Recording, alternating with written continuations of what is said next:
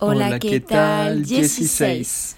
Voilà, on est arrivé en Colombie et on est là à Medellín parce qu'on va se poser pendant un mois. Euh, on veut juste vous redonner un peu de contexte. On est parti pendant 8 mois et pendant ce voyage, on souhaitait bien évidemment découvrir l'Amérique du, Sud, voyager, découvrir des nouvelles cultures, rencontrer des gens, mais pas que. On voulait aussi en profiter pour apprendre des choses, euh, s'impliquer dans des projets dans lesquels on n'a pas le temps de s'impliquer en France, faire des choses nouvelles apprendre des choses. Euh, depuis un moment, Audrey, elle savait qu'elle avait envie de faire une formation de yoga. Pas pour, forcément pour devenir prof, mais d'abord pour améliorer sa pratique et en apprendre plus sur l'anatomie, la philosophie. Donc on a beaucoup cherché et on n'a pas beaucoup trouvé au début. C'était un peu compliqué. Euh, on cherchait principalement. On trouvait beaucoup de formations en Inde, en Amérique centrale, mais pas forcément euh, dans les pays qu'on allait faire. Et euh, on a commencé un peu à en trouver en Amérique du Sud, mais soit c'était pas le bon style de yoga, soit c'était hyper cher, soit c'était dans des lieux hyper touristiques, soit les dates n'allaient pas. Donc voilà, c'était compliqué, mais on n'a pas lâché. Et finalement, on a trouvé un truc à Medellín. Sur le papier, ça envoie pas du rêve, c'est pas au bord de la plage, dans un petit coin de paradis, mais ça avait l'air super bien fait et pas trop cher. Le seul petit souci, c'est que la formation n'était pas en espagnol ni en français, mais en anglais. Et, bon, pour ceux qui me connaissent savent que j'aime pas trop l'anglais. et Victor avait envie de trouver lui un volontariat dans une ferme, d'en apprendre plus sur la permaculture. Euh, mais du coup, il fallait qu'on trouve euh, au même endroit deux choses différentes. Donc moi, ma formation de yoga à Medellin, et lui, il fallait qu'il trouve cette formation de permaculture à Medellin. Et en fait, par un heureux hasard, en cherchant permaculture Medellin, euh, Victor est tombé sur un projet, euh, un, super projet à deux heures de Medellin, à Guatapé, dans un éco-hôtel. En plein cœur de la campagne, dans lequel en fait cet hôtel donnait à la fois des cours de permaculture, des cours de yoga, mais aussi des cours d'espagnol. Et, euh, et, en lisant la description, ça, ça avait l'air vraiment super bien. Victor s'est mis en contact avec, euh, avec la gérante, enfin avec la fille qui a monté. Euh, qui s'appelle Paola. Ouais, qui a monté ça, qui s'appelle Paola, qui a vécu plusieurs années à Miami, qui bossait dans la production audiovisuelle avant de changer de vie. Donc, pas mal de petits clins d'œil pour Victor. Et du coup. bah, j'y suis allé. Bah, du coup, tu y allé. J'ai passé un jour avec Audrey à Medellin et après, j'y suis allé. Et c'était la première fois qu'on se séparait vraiment. J'ai pris mon petit bus euh, tout seul. Euh, je suis allé à Guatapé. Et, euh, et j'avoue qu'avant de m'y rendre, j'étais trop chaud, mais j'avais un tout petit peu d'appréhension parce qu'on avait reçu un mail quelques jours avant, un peu vénère, qui disait pas d'alcool, on est là pour se déconnecter, nourriture végétarienne, c'est pas un hôtel party, un party hôtel, un hôtel de fête quoi. les téléphones pas dans les salles communes, etc. Euh, en fait, je me suis rendu compte plus tard que c'était plus pour un peu euh, mettre un peu les choses au clair. Au final, c'était hyper pisse, mais, euh, mais voilà, ça donnait un petit peu le ton. donc voilà, je suis arrivé après, après un petit voyage tout seul la nuit tombée et j'ai découvert cette, cette ferme, une petite maison en bois au milieu de pas grand chose. Là où Guatapé, c'est une ville assez touristique, un village assez touristique et beau, mais la petite ferme, elle est au milieu de nulle part. Il y a des vaches, des chevaux, des chèvres, des poules et un grand potager qui entoure le, la petite maison et euh, une super terrasse sur laquelle quand je suis arrivé il y avait déjà des guests qui étaient là des des, des clients invités enfin des, des, gens qui étaient là aussi pour prendre des cours. Et en gros le principe comme l'a dit Audrey c'est qu'il y avait soit des cours d'espagnol soit des cours de permaculture. La plupart des gens venaient pour le cours d'espagnol et même la première semaine en fait j'étais le seul à prendre les cours de permaculture parce que Victor est devenu bilingue en espagnol. Ah oui, j'ai pas eu besoin de faire les cours d'espagnol. Euh, et euh, donc pour vous donner un peu le programme, on se... ça a commencé à 6h30 par une demi-heure de méditation tous les matins. 6h30 du matin, je, je, précise. Et après une heure de yoga de 7 à 8. Euh, j'étais assez fier de moi parce que tous les jours j'ai réussi à me lever. Sauf une fois où j'étais malade. Euh, mais au, au, début, je vous avoue, les réveils étaient plutôt aux alentours de 6h10. Et euh, plus on se rapprochait de la fin, plus les réveils étaient proches de 6h29, voire 6h30.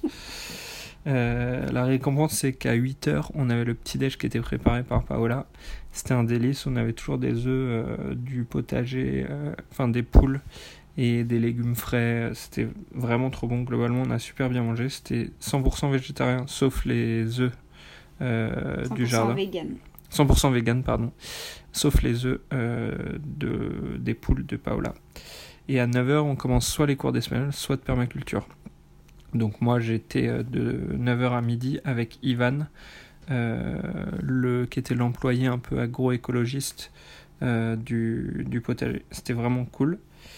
Et l'après-midi, c'était libre. Donc euh, là, on passait du temps avec les autres guests, euh, un peu comme dans une petite colonie. C'était visite de la ferme, euh, balade dans les cascades dans les environs, découverte de la ville de Guatapé qui est très sympa. On a fait de la balade à cheval.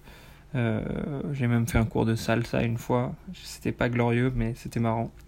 Donc voilà, j'ai passé deux semaines avec plein d'étrangers. Il y avait des Irlandais, des Anglais, des Allemands. C'était vraiment comme une petite colonie. Euh, il y a même euh, et euh, il y avait aussi la deuxième semaine une espagnole, une madrilène Maria, qui m'a rejoint dans le cours de permaculture. Donc on était deux. Donc ça c'était plutôt cool. J'ai pas mal progressé en espagnol. J'ai eu de la visite aussi pendant ces deux semaines. J'ai eu Romain de Romain et Aviva qui est venu me voir, qui a passé une journée avec moi. C'était mon petit stagiaire de permaculture.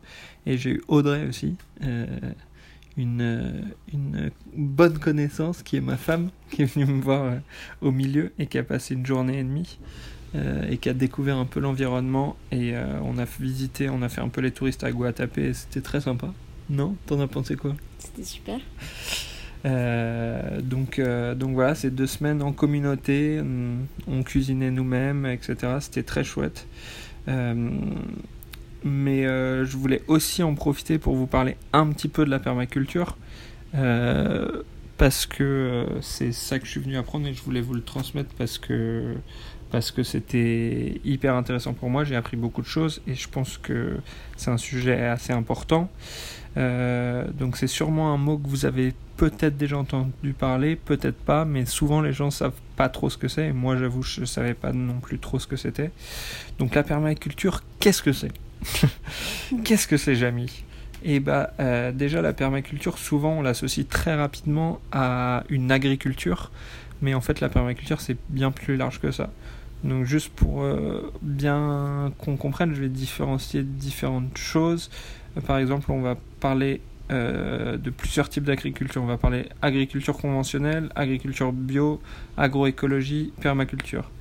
Agriculture conventionnelle, c'est euh, l'agriculture de base qu'on a dans, notre pays, comme la France ou comme les, pays modernes. C'est euh, euh, globalement monoculture, il y a beaucoup de, de machines, peu d'humains qui bossent, pas mal de chimie. C'est une agriculture qui est beaucoup basée sur le pétrole et qui consomme beaucoup d'énergie, beaucoup de pesticides, etc. Et c'est globalement ce qui nourrit pas mal de gens. en France. le bio, euh, une agriculture bio, c'est une agriculture qui peut être proche du conventionnel, c'est-à-dire des, des grandes étendues avec euh, du monoproduit, mais par contre, euh, on va pas utiliser de pesticides chimiques, mais on va quand même mettre parfois des choses mauvaises et, et ça, ça respecte pas toujours le, les écosystèmes. Ensuite, il y a l'agroécologie où c'est des plus petites surfaces, il y a plus d'humains qui travaillent c'est bien sûr bio, et il y a une synergie entre les espèces qu'on va mettre. Et souvent, c'est ça qu'on associe à la permaculture dans notre tête. Et enfin, la permaculture, là, c'est quelque chose de beaucoup plus large. C'est plus un, mode de pensée, euh, une, une, façon de s'organiser qui s'inspire des modèles de la nature. En gros, l'idée, c'est qu'on veut recréer des écosystèmes où il y a des synergies, par exemple, on pense souvent, le meilleur exemple, c'est une forêt. Dans une forêt, il y a plein d'espèces différentes. Il y a des animaux, il y a des choses sous terre, il y a des champignons qui se connectent, euh, qui, permettent de connecter les arbres. Tout ça, ça crée un écosystème hyper riche. Euh, et c'est un très bon exemple de choses permaculture et la nature le fait très bien. et c'est souvent un endroit où la terre est très riche. donc voilà, c'est une approche vraiment plus locale, où il y a des cercles vertueux, où on respecte les hommes et les autres euh, organismes vivants, donc les végétaux, les animaux. Euh, c'est un modèle qui est basé sur la durabilité, sur la diversité, euh, sur l'interdépendance entre les choses.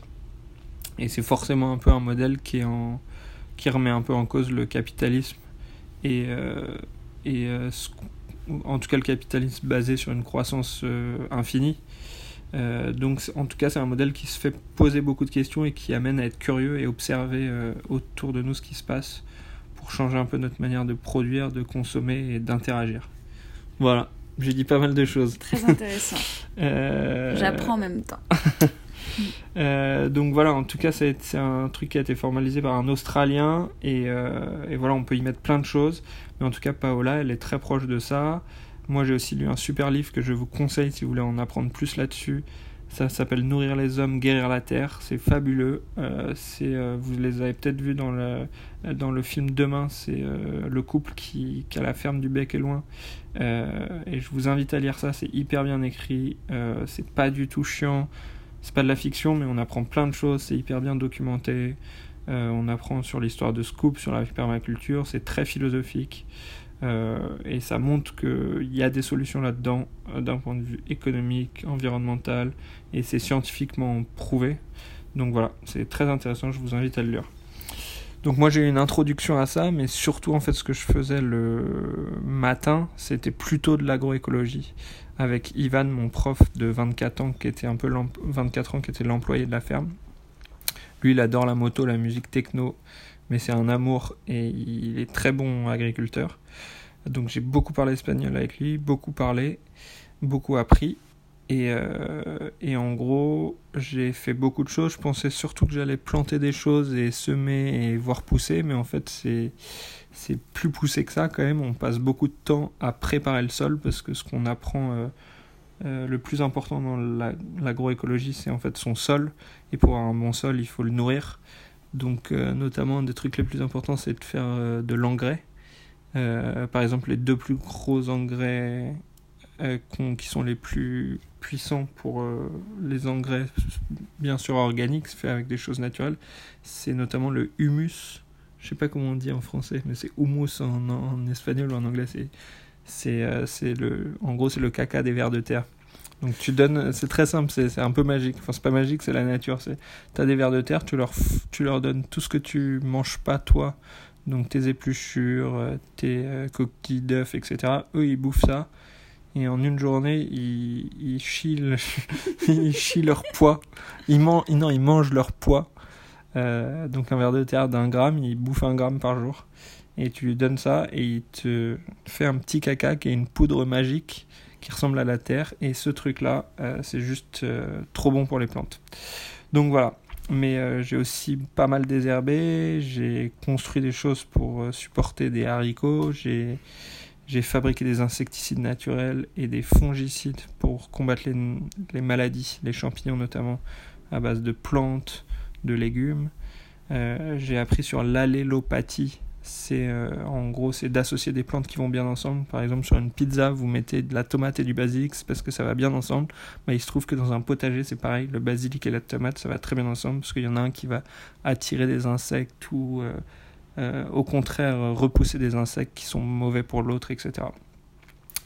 Donc voilà, j'ai appris beaucoup de choses, j'en retire énormément de ces deux semaines aussi au niveau perso parce que j'ai rencontré des super personnes. C'était une, vraie petite colonie euh, avec tous ces étrangers. Et comme une bonne colonie, le dernier soir, ben, on, a, on a franchi les règles. Comment on dit On a dépassé les règles puisque transgressé. Transgressé. Comme dans toute bonne colonie, on a fait une soirée dans la ferme sans que Paola le sache. On a ramené de l'alcool, l'alcool ce qui est interdit. Et évidemment, comme tout bon mono de colo, elle a débarqué à 4h du matin en nous engueulant. Euh, donc voilà, c'était deux semaines. Sauf que vous avez 30 ans et pas 15 ans. Ouais. deux semaines super riches, une petite parenthèse où j'ai beaucoup appris. Et, euh, et, après ces deux semaines, soit je devais prolonger là-bas, euh, mais ça voulait dire qu'avec Audrey on se séparait à nouveau, soit je revenais à, à Médine pour deux semaines et me trouver une autre activité. Et ça, je vous le raconterai dans le prochain podcast. Et pourquoi je reviens à Médine? Parce que Audrey, qu'est-ce qu'elle fait à Médine? Elle fait sa formation de yoga. Alors, merci Victor, c'était super intéressant. un peu dépassé mon temps. Non, non, c'était très bien.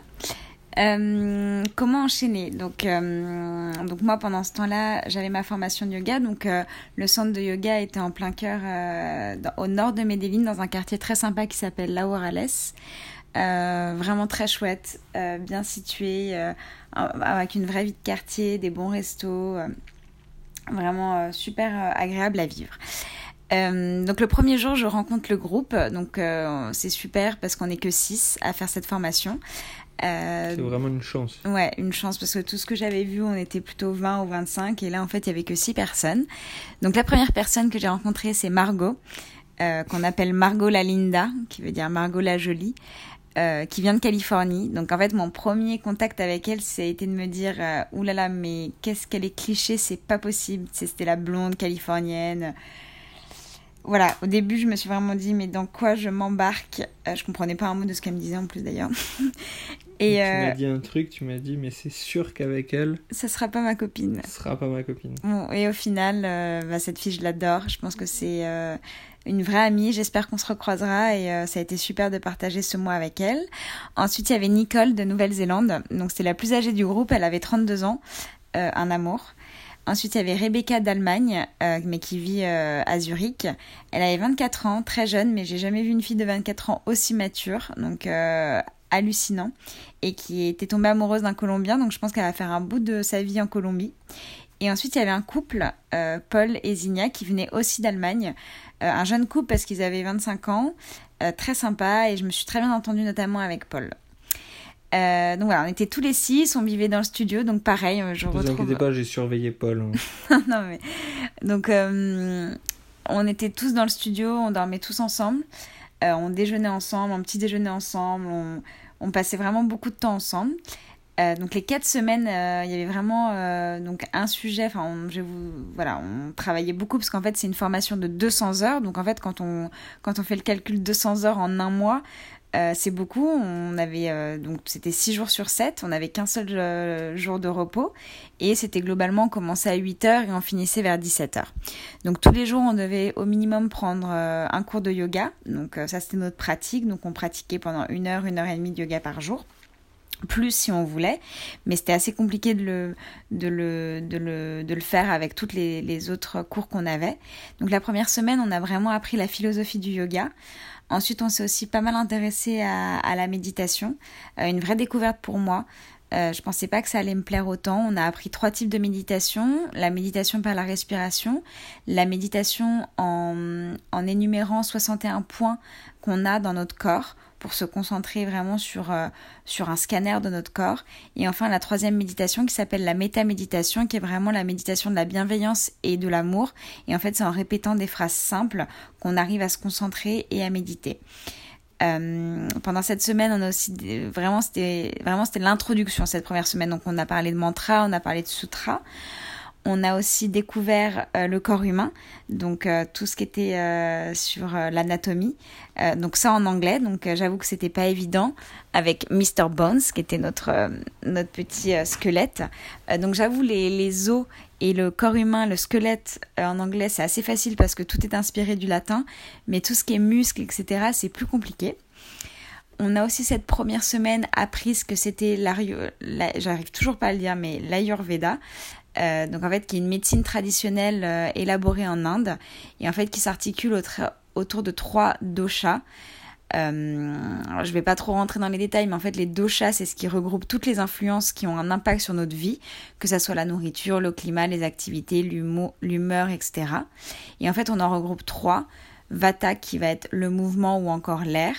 Donc physiquement, Vata, ça va s'exprimer par un corps filiforme et irrégulier. Et si en fait on est Vata en excès, on va engendrer des ballonnements, de la douleur, de la confusion, de la peur.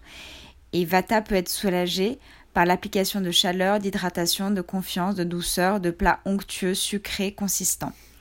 Ensuite, il y a Pitta, le feu. Donc Vata, l'air, Pitta, le feu, donc la transformation. Donc physiquement, Pitta se distingue par un corps proportionné et illustré. Et en excès, en fait, Pitta, il est trop dans le mouvement. Donc ça va être des sensations d'infection, de colère, euh, d'acidité. Euh, et en fait, Pitta, on apaise Pitta. Quelqu'un qui va être trop Pitta, on l'apaise par du froid, du calme, du contentement et en évitant pour lui des sources d'acidité et de toxines. Et enfin, on a Kapha, la terre, donc Vata l'air, Pitta le feu, Kapha la terre ou la préservation. Physiquement, Kapha se développe par un corps généreux et une solide ossature. Euh, et, en excès, euh, des gens trop vont, vont approuver trop d'attachement, trop de tristesse. Et on apaise en fait quelqu'un de CAFA justement avec de la chaleur, avec des défis, avec du détachement et avec de la nourriture légère. Euh, pourquoi je vous raconte ça? C'est important parce qu'en fait, ça a été un peu ce qui a rythmé euh, notre découverte du yoga et notre découverte de cette formation. C'est qu'en fait, de savoir que chacun est différent d'un point de vue physique, son corps humain est différent, mais aussi d'un point de vue euh, énergétique, puisque les deux chats, c'est l'énergie. Donc il y en a qui vont être plus terre, plus ralenti, d'autres plus feu et d'autres plus air. Et en fait, tout ça, ça a rythmé notre moi. Donc voilà, c'est des petites notions que je vous, je vous laisse comme ça, mais si ça vous intéresse, je pourrais vous raconter, ou surtout vous pouvez vous renseigner, parce que c'est très très intéressant. Et en fait, le principe de cette médecine, c'est l'équilibre de ces trois énergies. Et en fait, ça va être l'idée de cette médecine, c'est d'équilibrer l'air, le feu et la terre pour avoir un équilibre et pour être le mieux et pour être euh, le mieux ouais, dans soi-même. Donc voilà, donc ça, le fil rouge. Ensuite, donc euh, cette première semaine, on a donc chaque semaine on apprenait des postures différentes, qui étaient un peu le fil rouge. Donc euh, les quatre semaines, on a appris environ 25 postures. On les a appris à les maintenir, mais aussi à les à apprendre la pédagogie pour rentrer dans cette posture. Ensuite, la deuxième semaine, on a continué euh, l'anatomie et on a aussi euh, fait la découverte de la notion de chakra. Donc, on a sept chakras en nous. Je ne vais pas rentrer dans les détails, mais c'est encore tout aussi passionnant. Et on a commencé à faire des premiers exercices de, de, respiration. Et tout ça, en fait, on continuait toujours à méditer chaque matin. Il y avait toujours ce fil conducteur. La troisième semaine, bah là, on a commencé vraiment euh, à préparer nos propres séquences.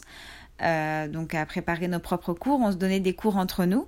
Donc moi j'ai donné des cours la, cette troisième semaine à Paul et à Margot par exemple. Et eux ils me donnaient des cours. Et on a aussi commencé à apprendre ce que c'était d'ajuster quelqu'un et d'assister une personne. Donc, euh, ce qui est en fait euh, très important en tant que prof de yoga, c'est pas seulement être prof de yoga, dicter une séquence, mais c'est aussi toujours positionner quelqu'un pour qu'elle soit en sécurité, c'est la règle numéro un. Et deuxièmement, c'est l'ajuster pour qu'elle aille plus loin dans la posture et pour qu'elle ressente encore mieux les bienfaits de la posture.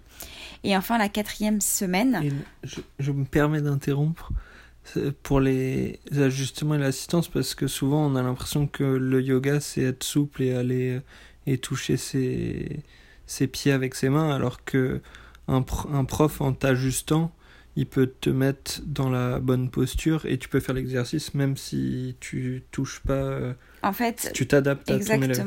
Et c'est hyper. Enfin, moi, je l'ai découvert aussi et grâce à ça, et c'était hyper important. Ouais, en fait, l'idée, c'est pas de, de se plier en deux, savoir faire le grand écart, etc. L'idée, c'est d'être aligné. Si son corps est aligné, si son corps est en sécurité, le bienfait de la posture est le même pour une personne qui arrive à mettre ses mains par terre et qui, pour une personne qui n'arrive même pas à mettre ses mains sur les cuisses. Et ça, c'est vraiment important, c'est cette notion d'alignement. Et la quatrième semaine, donc on a continué à donner des cours, à préparer des séquences, on a continué à fond les ajustements et l'assistance. On a appris aussi ce que c'était le yoga euh, restauratif. Donc c'est un yoga plus lent où on maintient les postures minimum 5 minutes. Donc c'est mentalement assez dur parce que de rester dans une posture pendant 5 minutes c'est, dur, mais en fait c'est vraiment euh, un yoga qui a des bienfaits encore plus... Euh, euh, enfin qui, qui, qui, vont vraiment agir à l'intérieur du corps et notamment sur les tissus, ce qu'on appelle les tissus. Et on a aussi cette quatrième semaine parlé de blessures.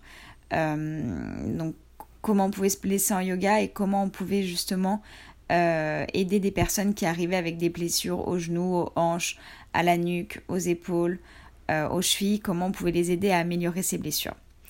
Donc voilà, donc passionnant, euh, très dense, 6 jours sur 7, 8h à 17h. on était, moi j'ai rarement été aussi fatiguée. Euh, pas forcément physiquement parce qu'on pratiquait au final qu'une heure par jour, mais d'un point de vue, euh, d'un point de vue contenu, c'était très dense, tout en anglais. Euh, donc compliqué. Je suis contente parce que je pense avoir progressé en parlant aussi avec avec bah, mes copains, mes copains de, la formation. Donc pour moi, ça a été double bénéfique. Et, et, en fait, le dernier jour de ces, en fait, le, le but ultime, enfin le but ultime de cette formation, c'est que le dernier jour, on a organisé une, euh, une journée euh, pour la communauté où on a tous proposé un cours de yoga. Et ce cours de yoga était gratuit. On a aussi proposé un déjeuner. Donc on avait en moyenne au moins 30 personnes qui sont venues à chacun de nos cours de yoga. Et pour moi, c'était une expérience super parce que j'ai pu donner euh, en anglais un cours de yoga à 30 personnes que je connaissais pas. J'étais stressée, mais j'étais tellement heureuse de l'avoir fait à la fin et ça m'a vraiment donné envie de le faire plus. J'ai vraiment fait cette formation pour moi en pensant euh, ne pas donner de cours, je voulais juste approfondir ma pratique du yoga, découvrir c'est encore plus cette philosophie euh, que je trouve bienveillante, que je trouve euh, accessible à tous. Et en fait, je crois que ça m'a vraiment donné envie d'enseigner et de transmettre. Donc j'ai encore plein de choses à apprendre, j'ai fait que 200 heures, il y a encore plein d'heures à faire pour, pour se perfectionner, mais en tout cas, mais en tout cas c'est une chouette expérience. Et ça m'a aussi permis d'être plus indulgente quand je vais prendre un cours parce qu'en fait je me rends compte que c'est très très très difficile de donner un cours.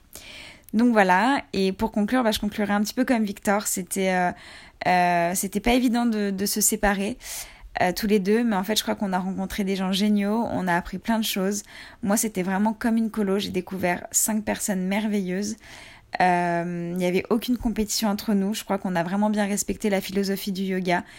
Euh, il y avait des choses que moi j'arrivais plus facilement, mais alors il y avait des choses que j'arrivais pas du tout et vice versa, des, euh, des choses que les autres arrivaient beaucoup plus facilement que moi et, euh, et d'autres plus difficiles. Donc en fait, aucune compétition, de la bienveillance, de, de l'aide, de l'entraide. Donc c'était vraiment une super expérience et ça nous a fait du bien à tous les deux d'apprendre quelque chose. Voilà. Et ben voilà, on a un peu dépassé, mais on, on a bien décrit ce qu'on a vécu et je pense que chacun de notre côté, c'était un peu une colonie où on a appris beaucoup de choses. Donc c'était top de se séparer, mais on était très contents de se, retrouver. Euh, on va finir le podcast comme d'habitude. Qu'est-ce qu'on a perdu? Alors moi je précise, je n'ai rien perdu. Moi j'ai perdu la batterie de recharge pour les téléphones, c'est un peu emmerdant, mais bon, je sais pas ce qui s'est passé.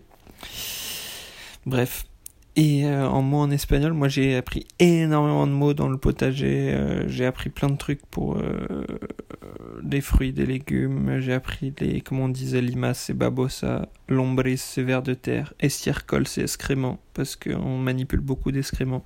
Bref, j'ai appris plein de mots et j'ai énormément progressé en espagnol, donc je suis très content. Et moi, je pense avoir régressé en espagnol, mais progressé en anglais. donc je n'ai pas de mots d'espagnol. Voilà. On vous embrasse. On vous dit à très bientôt pour le podcast sur Medellin. Plus en détail l'histoire de Medellin et la zona café. Et voilà. Et c'est passionnant. On vous embrasse très fort. Gros bisous. Hasta luego.